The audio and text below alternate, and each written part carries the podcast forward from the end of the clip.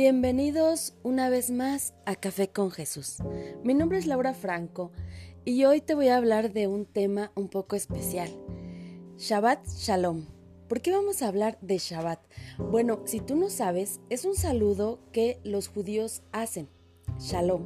Shalom quiere decir paz, paz en todo, paz en todo lo que tú hagas, paz en tu vida, paz en tu familia, paz en tus negocios, paz en general en tu vida. Eso es Shalom. Y el Shabbat, bueno, es una fiesta que se celebraba en el Antiguo Testamento. La palabra de Dios nos enseña en el Antiguo Testamento que el eterno Dios, Hashem, Adonai, Abba, Papá, es el que decía cuándo quería que a él se le hiciera este día especial para él. El día en que todos se reunían para alabarlo, glorificar su nombre, agradecer, celebrar, comer, convivir. Y también en la palabra nos dice que también en esta celebración tomaban vino, claro, no hasta perder el sentido o emborracharse. Simplemente era para compartir ese momento y para poder disfrutar de ese momento es una celebración completa y bueno, Shabbat se celebra todos los días sábados.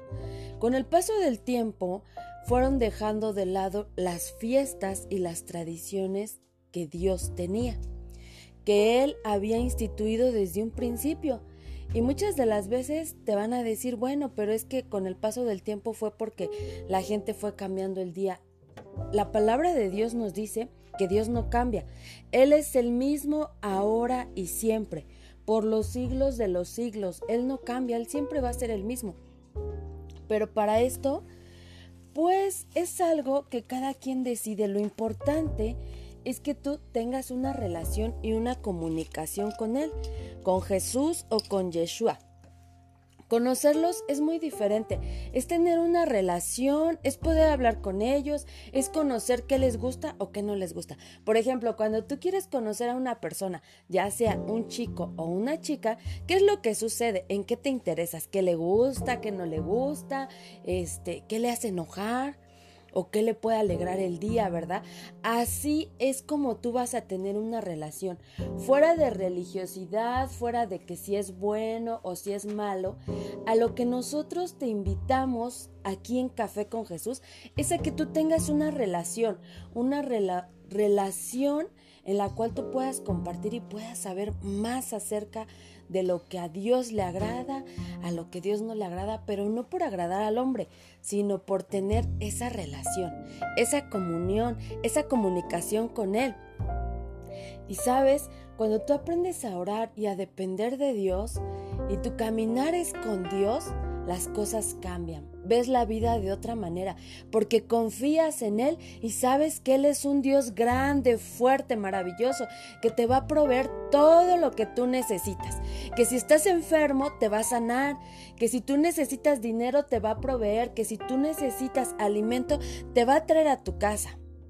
Que si tú, por ejemplo, también quieres hacer un negocio, Él te va a dar un negocio siempre y cuando aprendas a tener una buena comunicación con Él. Y ahora te voy a decir una frase que a mí me decían, ¿estás enojada? ¿Estás enojado con Dios? Y vas a decir, no. Y entonces, ¿por qué no le hablas? ¿Por qué no oras? Levántate de ahí donde estás y ponte a orar.